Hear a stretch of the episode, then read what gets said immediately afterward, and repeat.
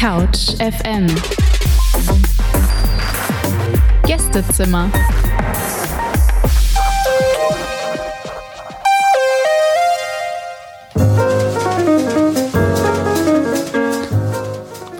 Hi und herzlich willkommen bei Couch FM, dem studentischen Radio in Berlin-Brandenburg, täglich hier auf der 91.0 Alex Berlin.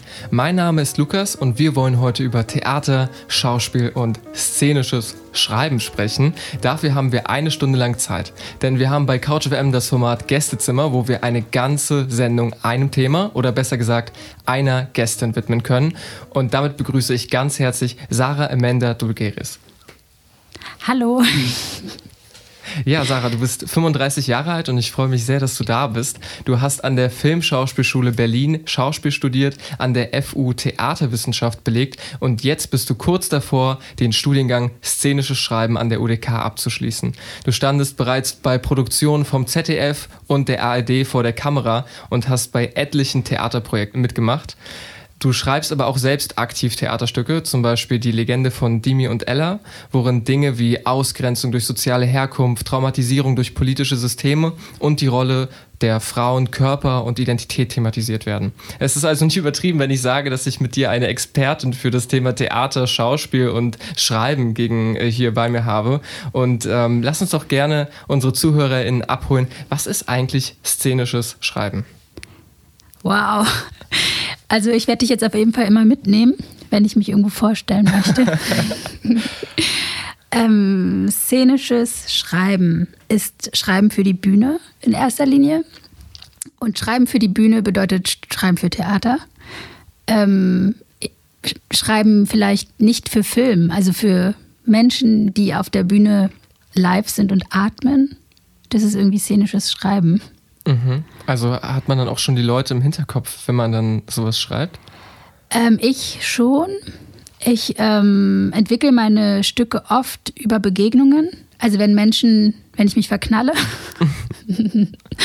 oder wenn, also so, ich, ich nenne es immer Musenküsse. Also es gibt ja so Menschen, die sich hinsetzen und sich eine Story überlegen. Und ich treffe immer Menschen und bin dann so verliebt in irgendeine Essenz, dass ich anfange, mit dieser Essenz zu arbeiten. So ein bisschen wie das Parfüm von Patrick Süßkind, so dieser Grenouille, der so mhm. diese Parfüme herstellt, weil er, also okay, der ist ein Mörder, aber der so. Es ist heute deine Sendung, dich outen zu können, oh auch was so eine Thema Leute. angeht. Nein, aber ich habe das Gefühl, das ist wie so ein, ähm, wie nennt man das denn, Elixier von mhm. irgendwas, was ich da einfangen kann so von so einer menschlichen Aura oder so. Also deine Theaterstücke sind irgendwie diese Parfums, wenn man so will. Irgendwas treibt mich da auf jeden Fall. Also es gibt natürlich auch eine Story und es gibt natürlich eine Geschichte und es sind auch die Geschichten, die mich äh, zum Schreiben bringen. Ähm, aber es geht schon sehr viel über übers Gefühl. Also wie als ob ich ein Gefühl erschreibe und dann wie in so einen 3D-Drucker packe und dann auf der Bühne gibt es wie ähm, gespielt, performativ das Gefühl. ich glaube, wir haben zumindest die Leute schon mal abgeholt. Szenisches Schreiben, Schreiben für die Bühne. Aber heißt es das eigentlich, dass man nur für das Theater schreibt oder kann man auch andere szenische Texte schreiben? Klar, du kannst alles machen, was du willst. Ich persönlich ähm, es ist interessant, weil oft äh, meine Stücke oder meinen Stücken wird nachgesagt, dass die sehr prosaisch oder auch sehr filmisch sind. Mhm. Und ich aber immer sage, ich kann überhaupt nichts mit Film anfangen. Ich schreibe nie für Film und ich denke auch nicht in Film. Ich denke immer in Bühne. Mhm. Und vielleicht habe ich aber dann so irgendwie einen Blind Point. Ähm, nein, du kannst Meinst du jetzt bezogen auf das Studium oder was man mit szenischen Schreiben? Was man mit äh, szenischem Schreiben eigentlich meint. Ich dachte, wir holen einfach mal die ZuhörerInnen ab, dass die überhaupt mal eine Vorstellung davon kriegen, was das eigentlich ist, ne? Also Mann und Frau und alle anderen. ähm, ja, ich überlege gerade. Am Ende ist es, also es geht um Szenen, um Bilder, um Akte, also um Räume, die man schafft, sich erschreibt, ähm, schreibend. Also wir haben ja keine Kamera in der Hand, sondern wir haben quasi erstmal nur unsere Geschichten, die rauserzählt werden wollen. Und in Szenen, ja, kann alles sein. Film, ah ja, eigentlich kann es alles sein. Also mhm. das Studium konkret ist jetzt wirklich auf Theater bezogen. Mhm, über das Studium wollen wir später auch nochmal genauer sprechen. Aber ich würde gerne nochmal ein bisschen auf diesen Text genauer eingehen. Wenn ich an Theaterstücke aus meiner Schulzeit zurückdenke, dann ist so dieser klassische Aufbau, man hat irgendwie einen Dialog, man hat so Regieanweisungen, die irgendwie, sind irgendwie meistens kursiv geschrieben. Aber sehen szenische Texte wirklich so aus oder ist es vielleicht nur was ganz anderes? Also ich, ich bin ja eigentlich, also ich habe Schauspiel gelernt und für mich war das halt immer so, dass ich ähm, als Schauspielerin gespürt habe, dass ich wie nicht zum Sprechen komme. Also es war so, klar, der Kanon, den wir kennen, da gibt es, da geht es halt viel um, um, dass die Handlung vorangetrieben wird und wie als ob die Menschen, die da drin vorkommen, nur Mittel zum Zweck sind. Also wie Marionetten der Story. Und mir als Schauspielerin hat es quasi immer, ich bin wie erstickt in den Stücken, die ich gespielt oder gesprochen habe, weil ich wie nicht sprechen konnte, was ich eigentlich wollte. Und dann kamen ganz früh so Texte wie von Heiner Müller oder also auch Thomas Brasch zu mir. Bei Thomas Brasch ist nochmal was anderes, aber so seine Shakespeare-Übersetzungen oder so. Am meisten Heiner Müller, weil der in mir eine Sprache quasi wie ähm, geweckt hat, mit der ich mal so über zwei Seiten oder drei Seiten, ich konnte einfach mal so 20 Minuten, 30 Minuten sprechen als Schauspielerin auf der Bühne. Das ist halt selten ähm, in dem klassischen Kanon. Außer du bist am Ende Nora und ver ver ver verlässt deinen Mann oder so. Mhm. Also keine Ahnung. Ja. Und so bin ich eigentlich ähm, zum Schreiben gekommen, dass ich ähm, ich wollte nicht mehr ersticken, ich wollte mir eine Sprache geben, mir selbst. Und ich habe auch nur aus ganz tollen Eigensinn geschrieben, weil ich mir selbst Stücke schreiben wollte. und ähm, dann habe ich am Anfang so ganz banal so Volkshochschulkurse besucht, so was heißt Dramaturgie? Und bin so ganz naiv hingegangen und dann hat die Dozentin irgendwie so dramaturgische Dram Modelle der Dramaturgie vorgestellt, drei Akter, fünf Akter, tralala.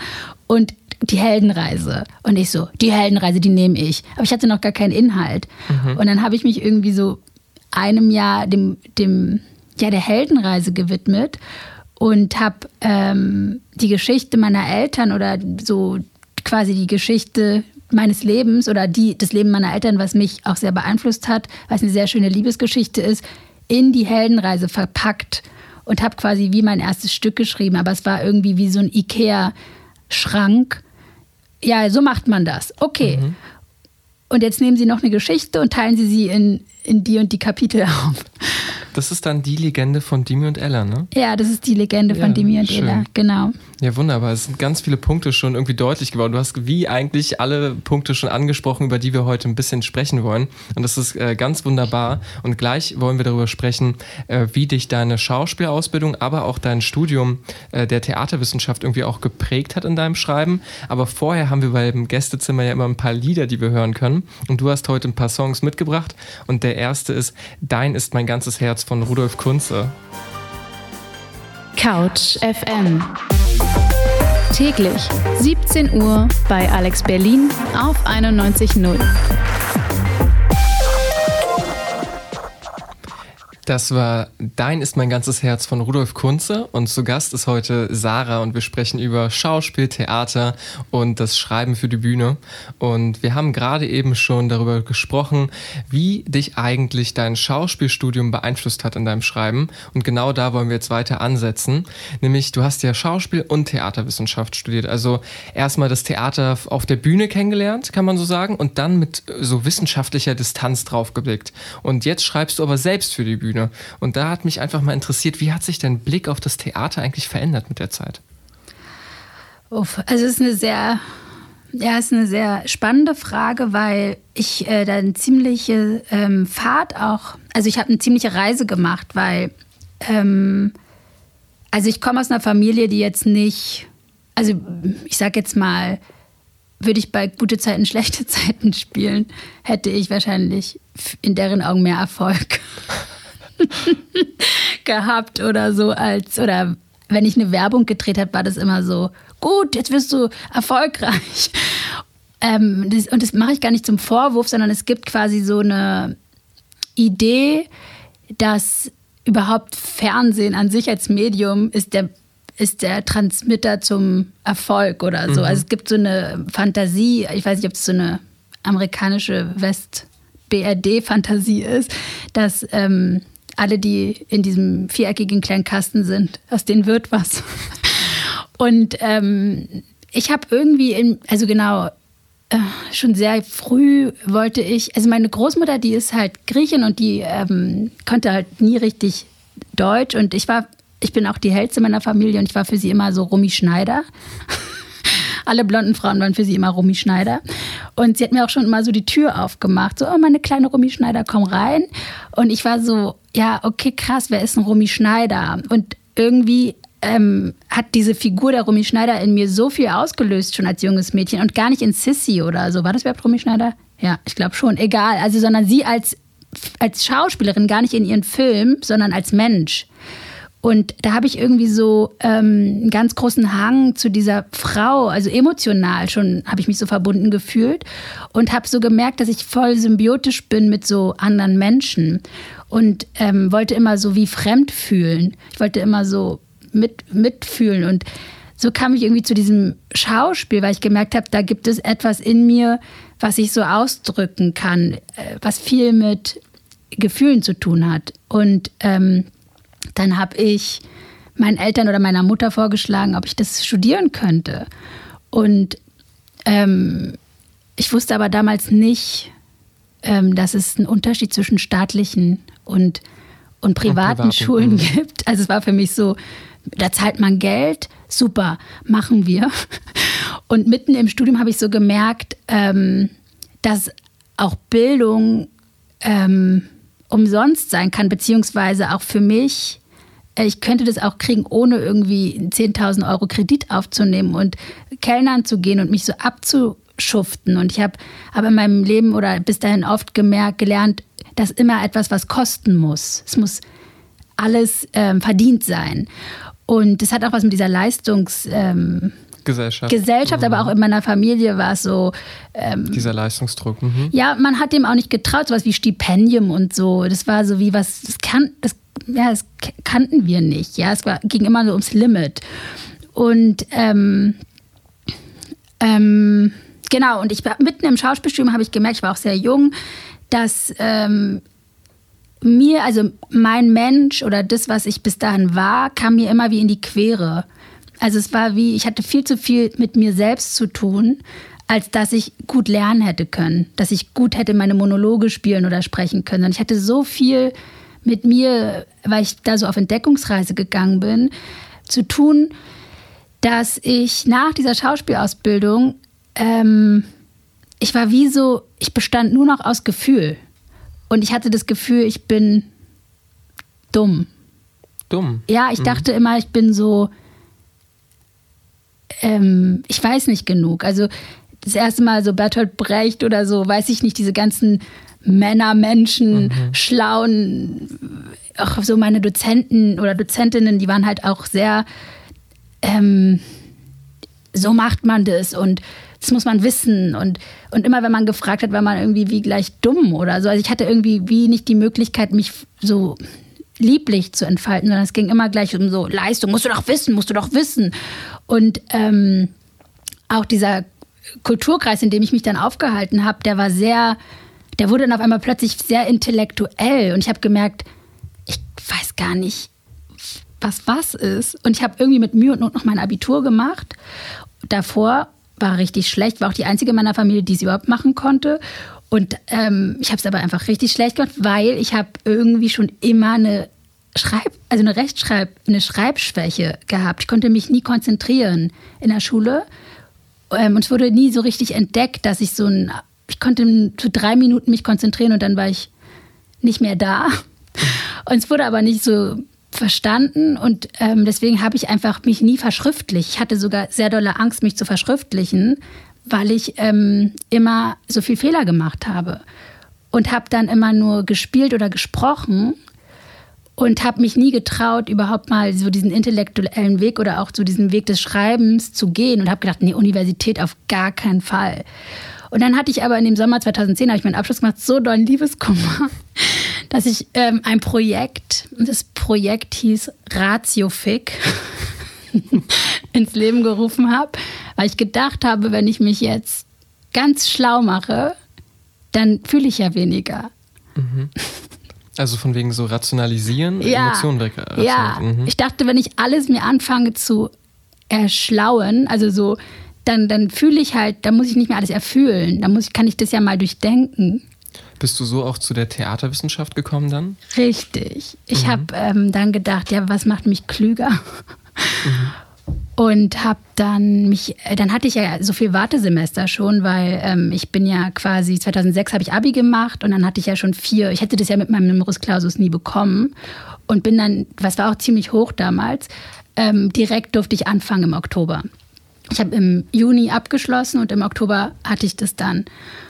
Und ich war so, oh mein Gott, jetzt mache ich das nochmal. Und ich habe noch gar nicht dieses Schauspiel, ich habe es nicht mal richtig anfangen können zu dem Zeitpunkt, weil ich schon so wieder Komplexe hatte, weil ich schon dachte, nee, nee, nee, ich will ja nicht die dumme Schauspielerin sein, die dann in der Produktion sitzt und gar nicht wirklich was weiß. Mhm. Ich muss jetzt mal ganz klug werden, noch schnell. Ja, das ist spannend, ne, was man da auch für Anforderungen hat, weil man ja eigentlich äh, als Schauspielerin eher die Aufgabe natürlich hat, den Regisseur oder die Regisseurin zu verstehen, welche Anforderungen da gestellt werden. Aber man muss jetzt natürlich nicht irgendwie ein Wissenschaftler oder so sein. Also eigentlich eine interessante Entscheidung, dass du dann doch Theaterwissenschaft äh, oder Theaterwissenschaften studiert hast.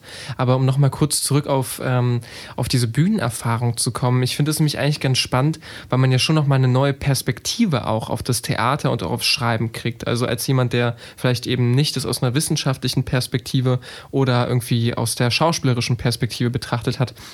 Würdest du sagen, es gibt so Momente, wo du irgendwie was schreibst und merkst, ah, krass, das äh, verändert irgendwie, wie du, wie du über die Bühne nachdenkst auch? Also, dass du irgendwie denkst, ah, dieser Theoretiker oder diese äh, Situation, wo ich selber auf der Bühne stand, die verändert, wie ich jetzt mal eine Szene schreibe?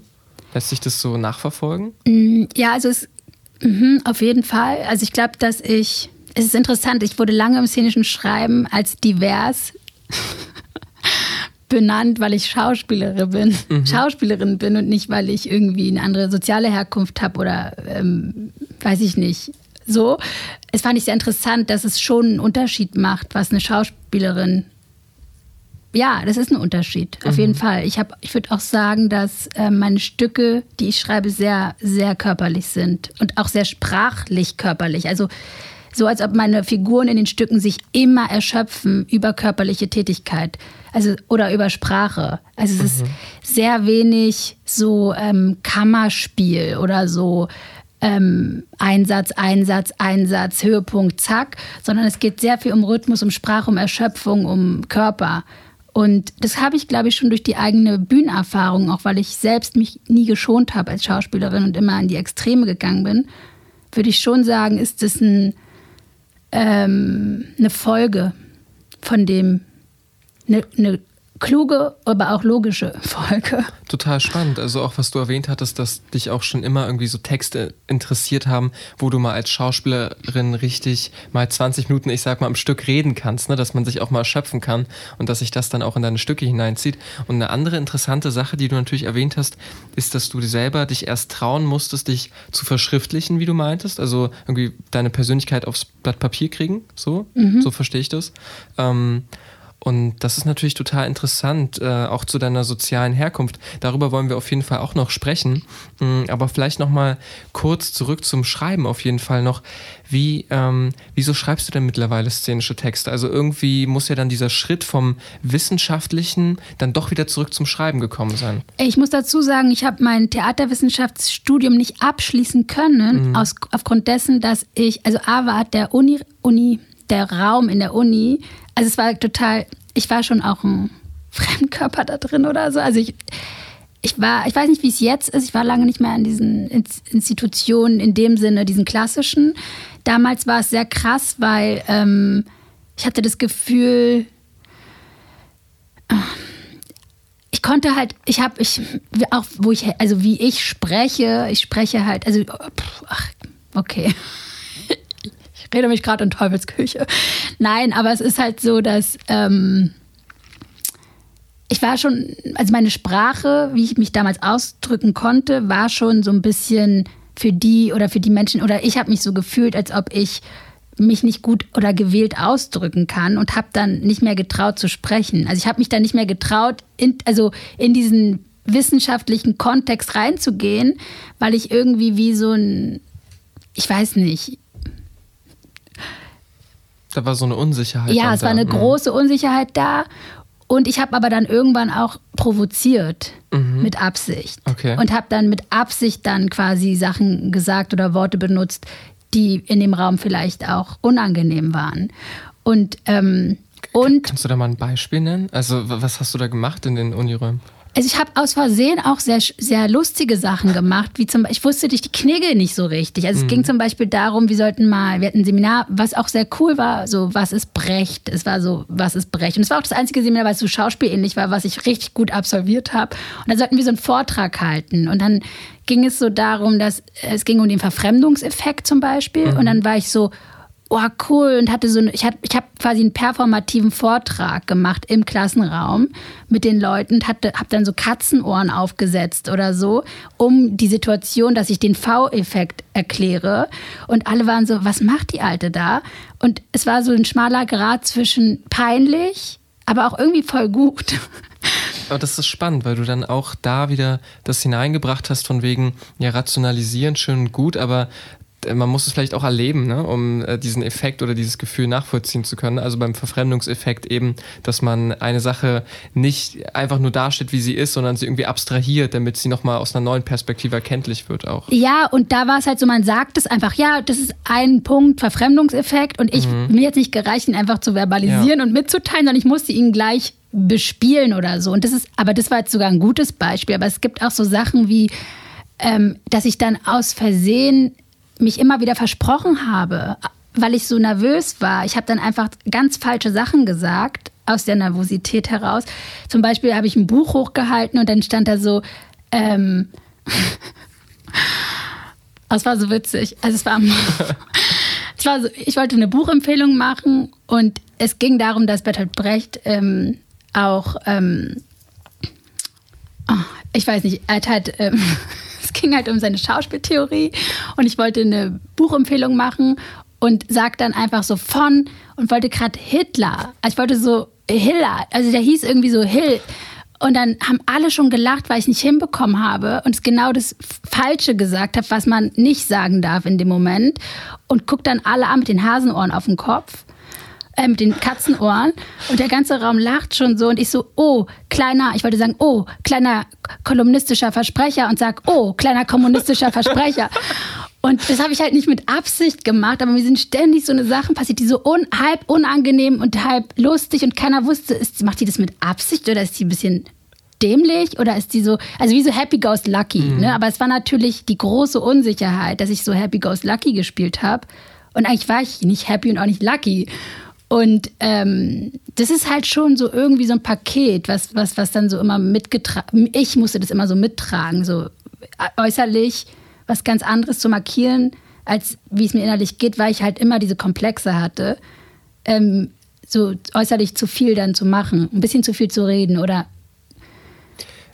weißt du, was ich mich frage? Wie hast du in diesem Moment den Mut gefasst, zu sagen, okay, ich habe Schauspiel gemacht, ich habe Theaterwissenschaft studiert und jetzt bewerbe ich mich einfach auch noch an der UDK und äh, studiere szenisches Schreiben? Weil ich diesen Komplex hatte, nie staatlich anerkannt zu sein. Ah. Ich wollte einmal dieses wie Label haben, dazuzugehören, damit ich nicht immer sage, oh, ich habe nur einer Stadt, äh, ich habe nur einer privaten Schauspielausbildung studiert oder so. Das wäre jetzt auch gar kein Problem mehr, so wie ich jetzt als Mutter und Frau bin mit 35. Aber damals war es voll der Komplex von mir. Ich bin nicht vorsprechen gegangen weil ich dachte, die von der Busch oder so haben es besser. Und ich wollte quasi einmal mir die Legitimation holen. Ich komme auch von einer richtig geilen ähm, staatlichen Einrichtung. Ich gehöre jetzt auch dazu, zu euren Kunst. Gewichse mäßig. Also das war so wirklich so ähm, Ego, es war purer Ego. So, ich bin jetzt auch mal dabei. So plus, also das stimmt vielleicht auch gar nicht so richtig, was ich sage. Das war jetzt so erstmal so der Antrieb vom Ego. Aber was dahinter gesteckt hat, war wirklich, dass ich das Gefühl hatte, ich will einmal was richtig gut lernen. So von wegen so, jetzt bist du es dir mal wert, eine Ausbildung umsonst zu kriegen, auf einem hohen Niveau, mit den Leuten, die du magst, von den Menschen, die du magst. So war meine Fantasie damals. So einmal exklusiv sein. Mhm. Ähm, so, das war erstmal das Romantische dahinter, was ich mir ausgedacht hatte, bevor ich es studiert habe. Und ähm, das Stück, worüber wir auch schon gesprochen haben, die Legende von Dimi und Ella, ist das vor dem Studium dann entstanden? Ja. Mhm. Genau. Ja, also das finde ich nämlich auch ganz spannend. Lass uns darüber auf jeden Fall gleich nochmal sprechen, aber vorher noch einen Song hören, den du mitgebracht hast, nämlich äh, Brother Ali von äh, Forrest Whitaker. Yo, whatever comes up, comes out. We don't put our hands over our mouth. Ihr hört das Gästezimmer auf der 91.0 Alex Berlin, Couch FM, das studentische Radio Berlin-Brandenburg. Und wir haben heute die wunderbare Sarah zu Gast und sprechen über ihre künstlerische ja, Arbeit im Theater als Schauspielerin und auch als ähm, szenische Schreiberin. Weiß nicht, ob man das so sagen kann, aber ich glaube, es wird deutlich, worum es geht. Und wir wollen jetzt gerade gleich über das Stück sprechen, was sie noch vor ihrem Studium geschrieben hat, nämlich die Legende von Dimi und Ella. Und da thematisierst du ja ganz ernste Themen wie Ausgrenzung durch soziale Herkunft, Traumatisierung durch politische Systeme und auch die Rolle der Frauen und Körper und Identität und all diese wichtigen Sachen. Und da habe ich mich einfach gefragt, woher kam kam die Inspiration für dieses Stück? Ähm, also die Legende von Dimi und Ela ist. Ah, Ela, sehr gut. Gut ja. zu wissen. ähm, ja, viele sagen Ella, aber es ist von Manuela. Ah, okay. also Ela. Sehr gut. Ähm, genau. Es, es geht darum, in dem Stück, also es ist ähm, tatsächlich ähm, eine autobiografische Geschichte, also die Geschichte meiner Eltern. Und als Schauspielerin, ähm, wie gesagt, habe ich, ich wiederhole mich, aber es gab halt in mir so eine große Unzufriedenheit, weil ich auch durch meinen eigenen Komplex, ich, ich will gar nicht dem Außen die Schuld geben, weil ich habe auch das Gefühl, wie ich jetzt gerade lebe und fühle, dass viel auch von, von mir selbst ähm, sabotiert wurde, wo ich vielleicht hätte gar nicht diese Grenzen mehr machen müssen. Aber in meinem Ich vor acht Jahren oder so, ähm, sieben Jahre ist das Stück alt, war es halt so, dass ich dachte, ähm, ich komme nicht zu diesen Rollen, ich komme nicht zu diesen Sachen, ich komme nicht zu den Geschichten, die ich erzählen will. Und in mir hat immer sowas geschlummert, dass ich eigentlich ähm, Oh, ich habe mir mal so vorgestellt, so ein ganzes Stück oder so einen ganzen Film durchzurocken und alles zu erzählen, dass es in mir ist. Und ich hatte so eine Sehnsucht danach. Und ich bin halt aufgewachsen ähm, mit, ja, meine Mutter hat mir, also meine Mutter ist halt ein Mensch, die ist richtig cool. Aber sie ähm, hat mir immer schon, seit ich sehr klein bin, so von ihrer eigenen Geschichte erzählt. Und es war für mich als Kind, also ich war sehr jung, natürlich als Kind, ähm, auch überfordernd. Ich hab, äh, bin mit so Geschichten aufgewachsen. Wenn ich das als Film geguckt hätte, würde man drunter schreiben, es ist gar nicht altersgerecht. Mhm. Und ähm, sie hat mir das aber immer so erzählt, weil sie, also A, ähm, war das ihr Mittel, wie sie mit Leben klarkommt.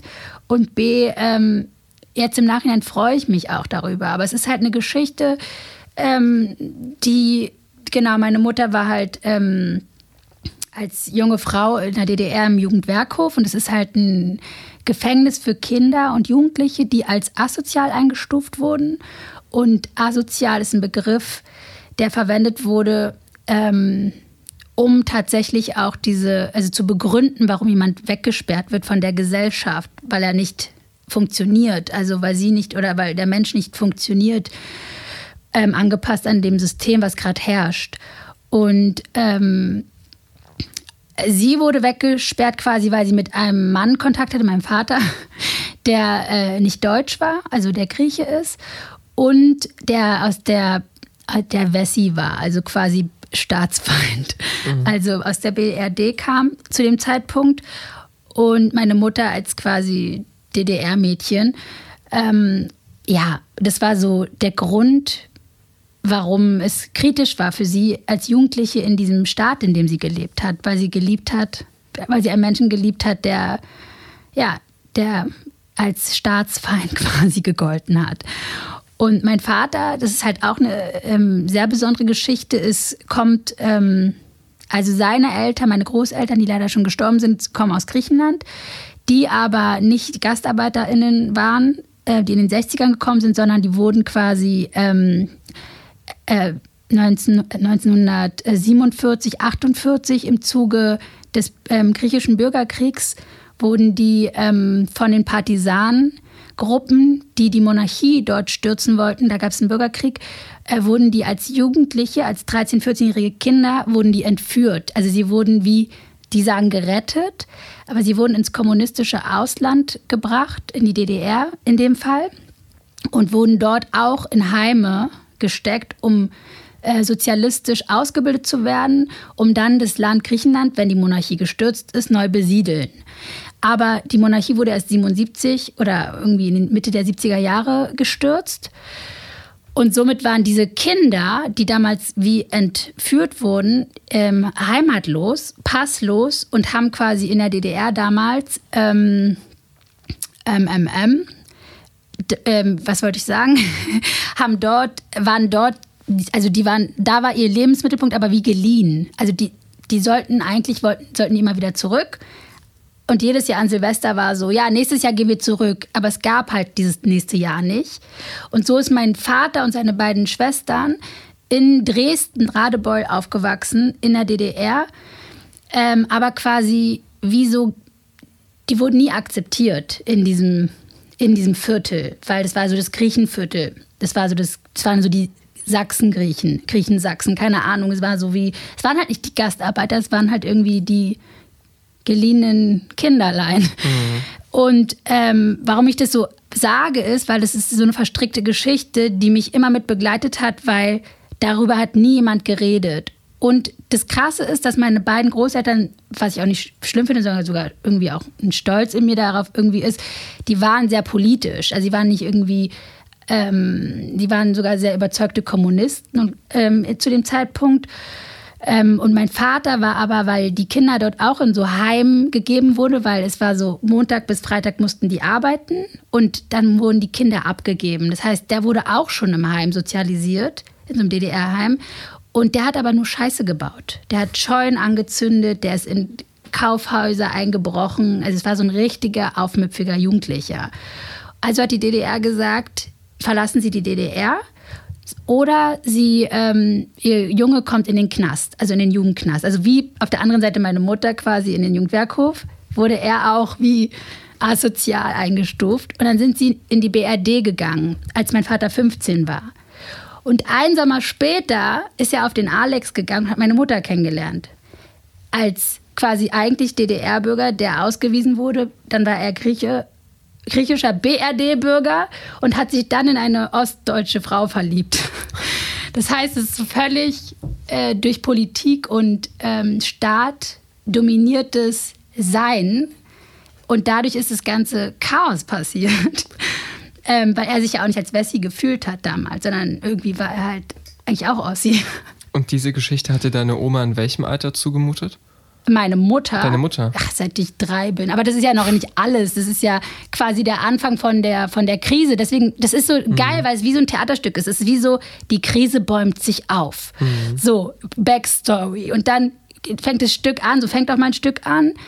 Direkt Alexanderplatz, Weltuhr, zack. Dimi lernt Ella kennen äh, an der Weltuhr. Das habe ich mir nicht ausgedacht, das war wirklich so. Und die Liebe fängt an und damit halt auch das Drama. Mhm. Und es ist halt so irgendwie wie das, die, die Romeo und Julia der DDR, PRD. Und ähm, genau, und diese Geschichte, also dieser ganze, genau, und es ist so, dass meine Mutter dann von 16 bis 18 zwei Jahre im Jugendwerkhof war und hat mit meinem Vater eine Beziehung geführt. Und da sind ganz viele Briefe entstanden, die natürlich zensiert waren, weil die Stasi die mitgelesen hat. Aber auf ich habe diese Briefe gefunden als äh, junges Mädchen und habe die alle mal so gelesen. Und mir war es aber auch peinlich und unangenehm, ich habe die immer wieder weggepackt. Und irgendwann, als ich dann selbst ein Kind bekommen habe, habe ich diese Büchse wieder rausgeholt und habe gesagt, mit dieser Büchse, es war so eine Keksdose, ähm, mache ich jetzt ein Stück. Und auf Grundlage dieser Briefe habe ich angefangen, die Geschichte zu erzählen.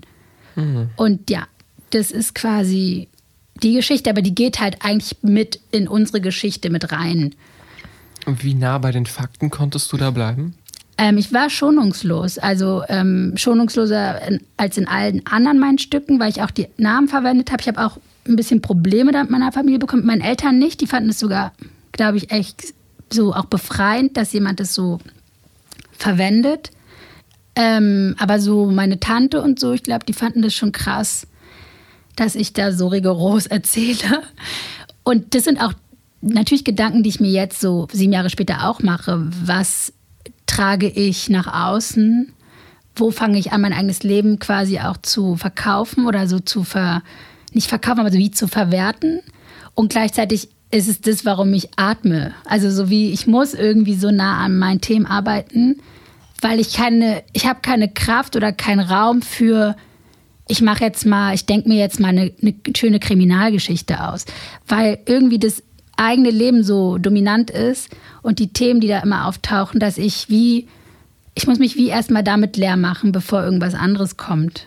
Mhm, ja, das kann ich total verstehen. Also das schließt auch einen Kreis auf jeden Fall zu dem, was du am Anfang der heutigen äh, Folge gesagt hast des Gästezimmers, nämlich dass du sozusagen auch so Begegnungen teilweise auch natürlich Stücke schreibst. Bei dem würde, Stück würde mich aber besonders interessieren, ob du als Autorin auch irgendwie bei der Inszenierung beteiligt warst von dem Ganzen. Also irgendwie konntest du auch Einfluss darauf nehmen, wie das dann am Ende auf der Bühne ausschaut. Ähm, ich habe ähm, dadurch, dass ich, was ich sehr gut kann und immer schon konnte, ist Netzwerken. Also ich, ähm, egal was auch immer für Schwächen ich mir zuschreibe, ich kann, ich komme mit Menschen sehr schnell zurecht und kann sehr schnell jemandem auch so Position geben und auch zurücktreten und habe mir dann ähm, ein ganz tolles Team gebaut. Und das Interessante ist, ich habe mir das, ich hatte die Geschichte, aber es gab noch nicht das Stück. Und ich habe dann Leute kennengelernt, in die ich mich wirklich verliebt habe. Wirklich, also egal Frau, Mann. Ich habe mich wirklich verliebt in diese Menschen. Und dann habe ich denen die Rollen wie auf den Leib geschnitten. Obwohl es meine Mutter, mein Vater war, hätte das, wäre es ein anderer Mensch gewesen, wäre die Ela an dem Stück anders gewesen. Also ich habe mir quasi eine Geschichte genommen und das, was ich selber gemacht habe, ist wie die Sprache, die die dann sprechen, ist perfekt zugeschneidert auf quasi den Menschen, in den ich mich verliebt habe. Also es ist so wie, ich weiß es nicht, so, ähm, ja, es kann jeder sprechen, aber es ist so ganz nah an der Inspiration der Liebe, irgendwie der, der echten Liebe in dem Moment ähm, gearbeitet worden, ja. Mhm. Ja, total interessante Herangehensweise auf jeden Fall bei so einem Schreiben des Stücks. Das habe ich so auch noch nicht gehört. Was ja, ist wie so ein alchemistischer Prozess, ja. weißt du, wie so ein Chemielabor. So mhm. hier noch und da noch ein bisschen Liebe. Oh, komm mal her. Ja, schön. Ja, und diese Liebe ist wie so dieses äh, Bindemittel, was das alles dann zusammenhält. Ja. Ja, wunderbar. Ähm, und wie war das für dich, dieses Stück dann auf der Bühne zu sehen? Also, das dann einfach gespielt wurde? Ich habe ja mitgespielt. Ah. Ich war ja die Ela. Ich habe ja für mich geschrieben als Schauspielerin dann auch. Also die, am Anfang, das also stimmt nicht ganz. Ich habe ähm, gedacht, ich muss mir ja das Stück schreiben, weil ich muss ja jetzt eine erfolgreiche Schauspielerin werden. Und ähm, und dann habe ich aber diese Menschen so kennengelernt, immer von meinem Projekt erzählt. Und dann ist es so gewachsen. Und dann habe ich gesagt, ja, ich kann mich aber jetzt nicht rausschreiben, ich will da unbedingt mitmachen. Und dann ähm, haben wir die erste Version, die auch ähm, in einer freien Szene viel gespielt wurde, Theater Discounter Aufbauhaus, auch in Leipzig und so. Ähm, auch im DT, wir haben überall einfach okkupiert. Ich habe gesagt, komm, wir machen es hier und wir machen es da. Und das hatte so eine Kraft, weil das so richtig angebunden war. Und ähm, da habe ich noch mitgespielt. Und das war total geil, meine eigenen Texte das erste Mal zu sprechen. Und es war total schwer, weil ich konnte, ich kann auch nicht gut Texte auswendig und meine eigenen auch nicht. Also es war voll anspruchsvoll. Aber die Regie, also das war eine Regisseurin, Ariane Karev, die, ähm, die auch einen bulgarischen Background hat und die hat das voll verstanden, meine Sprache und auch so meine Herkunft. Und ähm, ja, das ist sowieso ein Thema, auch Herkunft in dem Stück und auch nicht Deutsch sein ähm, was damals noch viel populärer war als jetzt. Populärer nicht, weil es populär sein soll, sondern als emotionales er Erfahrung im deutschen Theaterraum. Ähm, weil die Debatte damals einfach noch nicht so weit vorangeschritten war wie jetzt. Ähm, und dann die Sensibilität auch nicht da war, so wie sie jetzt ist. Mhm. Genau. Und es war eine Reibung und es war auch schön, dass, ähm, dass ich da eventuell erstmal alleine machen konnte und nicht gleich am Haus war, wo dann besetzt wurde und so. Wie würdest du diese Reibung beschreiben? Was genau war da los?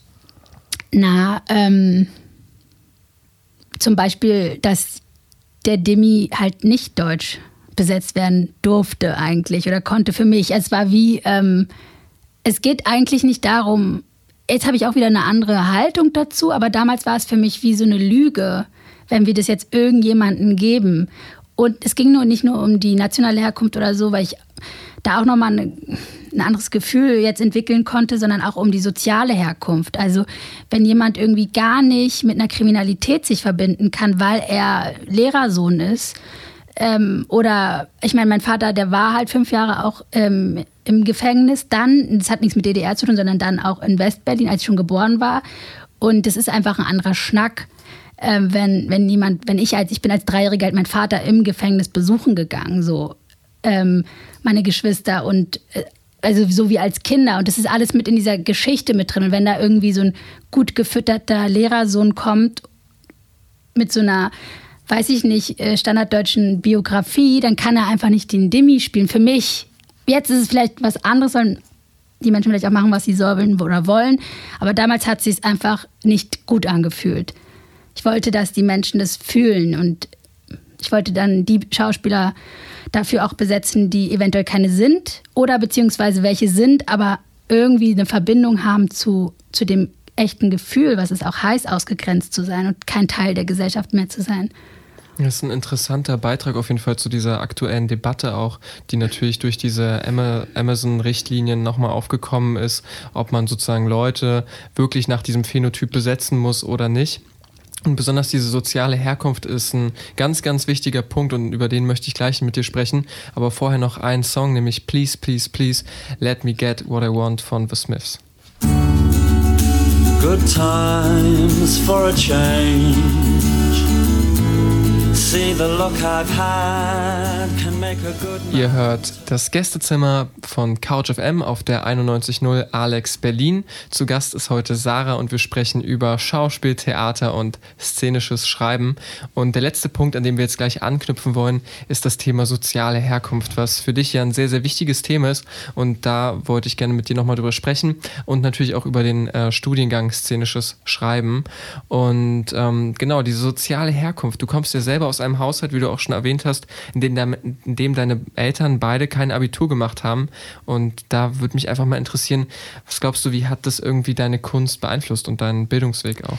Ähm, meine Eltern, muss man dazu sagen, sind, ähm, weil ich es mal betone, und auch meine Großeltern sehr, sehr kluge Menschen und mhm. die können auch bessere Rechtschreibung als ich. Klar, das sagt auch gar nichts über die Intelligenz aus, aber es ist gut, dass du es nochmal erwähnst. Ja, weil das Klischee dann immer ist, so Alkohol, du, du, du. im Gegenteil. Mhm. Mein Vater, also der hatte halt ähm, Probleme durch Systemanpassungen sich äh, und äh, hat dadurch Süchte entwickelt, aber die gar nichts mit Alkohol zu tun hatten, warum er in dem Leben Probleme hatte. Aber sowas so, und genau, wir hatten auch keinen Mangel oder so. Es ist immer so dieses Klischee. Also ich war jetzt nicht so ein, äh, weiß ich nicht, Vorstadtkind aus London und hatte irgendwie keine Strümpfe an. Das ist auch ein krasses Klischee. Aber ein Klischee mit einem anderen. Ja, genau. Aber ich will damit nur sagen, trotzdem gab es, ähm, ich bin in Morbid groß geworden und ich mag auch gerade nicht mehr dieses Label, oh, ich war ein Arbeiterkind, bla. Also es geht mir auch wirklich, wirklich auf den Geist und gleichzeitig bin ich es. Also es ist so, und ich musste es immer lernen, es zu sein, weil ich es nie so verstanden habe, dass ich es bin. Ähm, und ich mag es auch gar nicht mehr betonen. Ich dachte auch, heute sage ich das nicht mit dem Gefängnis und so, aber ich merke auch gleichzeitig, dass es das ist, was mich zum Schreiben immer wieder antreibt, ne? zu merken, ähm, was heißt es, wenn man ausgegrenzt wird. Und ich glaube, das war auch dieser Bezug auf das szenische Schreiben, dass ich mich, ich habe mich selber, es haben ja nicht die anderen gemacht, ausgegrenzt gefühlt, nicht dazugehörig gefühlt. Ähm, und dieses szenische Schreiben es ist so interessant, weil ich immer so als Underdog für alles so gegolten habe oder mich auch dazu gemacht habe und dachte, dass ich halt einmal diese Sichtbarkeit bekomme in echt, wenn ich Teil eines exklusiven Jahrgangs bin. Das ja, ist ja wirklich exklusiv, muss man natürlich sagen. Ne? Alle zwei Jahre so um die zehn Leute. Genau. Das ist wirklich eine Art Talentspiele, kann man schon fast sagen. Genau, jetzt bin ich in dieser Talentschmiede und gleichzeitig gebe ich gerade meinen Underdog-Status auf. Das heißt, wenn jetzt Leute von außen wissen, ich bin die, ich habe szenisches Schreiben studiert, ist es schon fast in der Szene sowas wie, ja, ja, ihr ganzen undiversen, weißen, deutschen, intellektuellen Menschen, schreibt mal euren exklusiven Jahrgang, ist doch schön und gut, macht doch eure Sache. Und das ist halt so interessant, dass ich jetzt gerade schon wieder so denke, hä, ähm, aber ich gehöre auch nicht dazu. Und ich gehöre auch nicht dazu. Und ich muss immer mich wieder disziplinieren zu sagen, nee, dieses, was ich da am szenischen Schreiben erfahren habe, es bedeutet mir wirklich sehr viel und es hat mir in den letzten vier Jahren extreme Türen aufgemacht und das ist quasi wie der Weg, und der Jahrgang, also es ist jetzt auch schon so, dass an Diversität und Herkunft auch total gearbeitet und darauf geachtet wird. Da sind schon die Menschen, die das organisieren, sehr hinterher. Und finde ich auch schön, was sich da gerade entwickelt und passiert. Und gleichzeitig auch in meinem Jahrgang, äh, man muss auch den Menschen lernen zuzuhören. Ich darf auch nicht so oberflächlich sein und so sagen, ja, ihr. Was halt ein prägnantes Erlebnis war für mich, ist, dass wir ein Soziologieseminar hatten, wo wir quasi lernen sollten oder wie man sich auch Stoffe aneignet. Ähm, eine, eine, eine, Methodik, wie man an Stoffe kommt. Und dann sind wir quasi zu Orten gegangen, wie in ein reiches Hotel, in eine Bahnhofsmission, ähm, Genau, und teilweise, und wir haben aber auch teilweise Stationen gestreift, die meine biografischen Stationen waren, wie zum Beispiel die JVA Plötzensee. Oder auch ähm, ja, ein Anwalt von arabischen Großfamilien und so, mit denen ich sehr gut befreundet war oder bin. Also es ist so wie, wie im Museumsplatz meiner Herkunft, meiner Biografie, die wie so ein Museumsplatz behandelt wurde, für mich in dem Moment.